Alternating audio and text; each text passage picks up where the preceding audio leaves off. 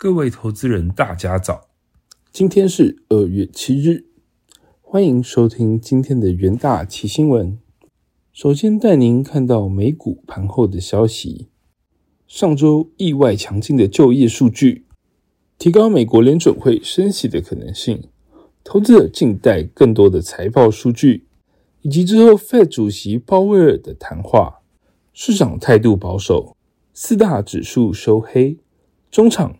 美股道琼指数下跌零点三 percent，收在三万三千八百二十四点五三点。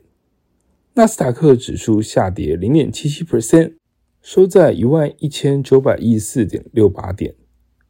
标普五百指数下跌零点五 percent，收在四千一百一十五点八三点。费城半导体指数下跌一点二九 percent。收在三千零四十二点三六点。美元指数在上周大涨超过一 percent 之后，周一继续上扬。由于就业数据异常的良好，失业率创五十三年以来的新低，这显示通膨可能持续，支持接下来进一步升息。这个数字无疑为投资者提供了。另一个在预测未来几个月 Fed 走势时需要考虑到的因素。另一方面，在华盛顿号称击中来自中国的监视气球之后，引发两国之间新的紧张的局势，可能导致中概股连续第三日下跌。Fed 主席鲍威尔在华盛顿经济俱乐部发表谈话之前，市场态度可能会较为保守。鲍威尔关于通货紧缩的评论，导致投资者上周忽视央行可能升息，继续追进股市。接下来进入三分钟听股企的单元，首先带您看到巨阳期货，受惠疫情后零售复苏以及回到工作岗位、外出服饰的需求转强，其中日系客户二零二三年第一季订单年增率预估能达到三十 percent，再加上棉纱。在棉花供应稳定的情况之下，复苏使价格的波动趋缓，有利公司毛利率的表现。巨阳产品组合的丰富性高，再加上短单的生产能力以及产能地区等优势，使其面对库存调整冲击之下，接单表现仍优于同业。二月六日巨阳期货上涨零点二三 percent，期价低档盘整，稳步向上。接下来看到长荣期货。受到高通膨以及升息等因素的影响，全球景气成长趋缓，导致终端的需求疲软。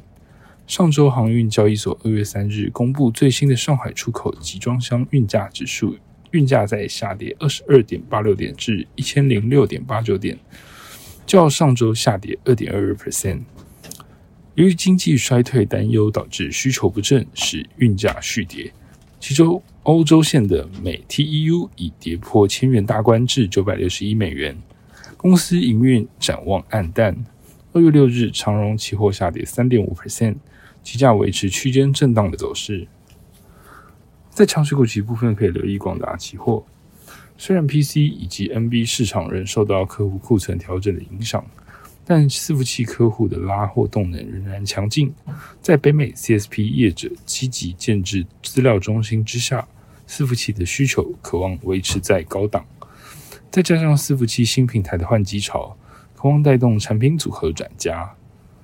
在伺服器以及车用电子长期的发展趋势之下，渴望带动公司出货续旺，挹注公司营收成长的动能。二月六日，广达期货上涨零点六六 percent，起价沿十日线持续上行。在弱势股期部分，可以留意瑞昱期货。由于总体经济环境不佳，导致 PC 市场需求疲软，以太网络订单易下滑。二零二三上半年，公司在 PC 与网通市场预期将持续消化库存，且客户下单多为急单，整体营收不确定性仍高。而毛利率受到库存去化、产品组的改变等影响，也会持续的承压。虽然中长期网通规格升级的趋势不变，不过公司目前库存的水位仍然较高，营运转机需待库存去化结束，整体营运展望不佳。二月六日，瑞昱期货下跌五点零二 percent，期价弱势下挫回测短均。以上就是今天的重点新闻。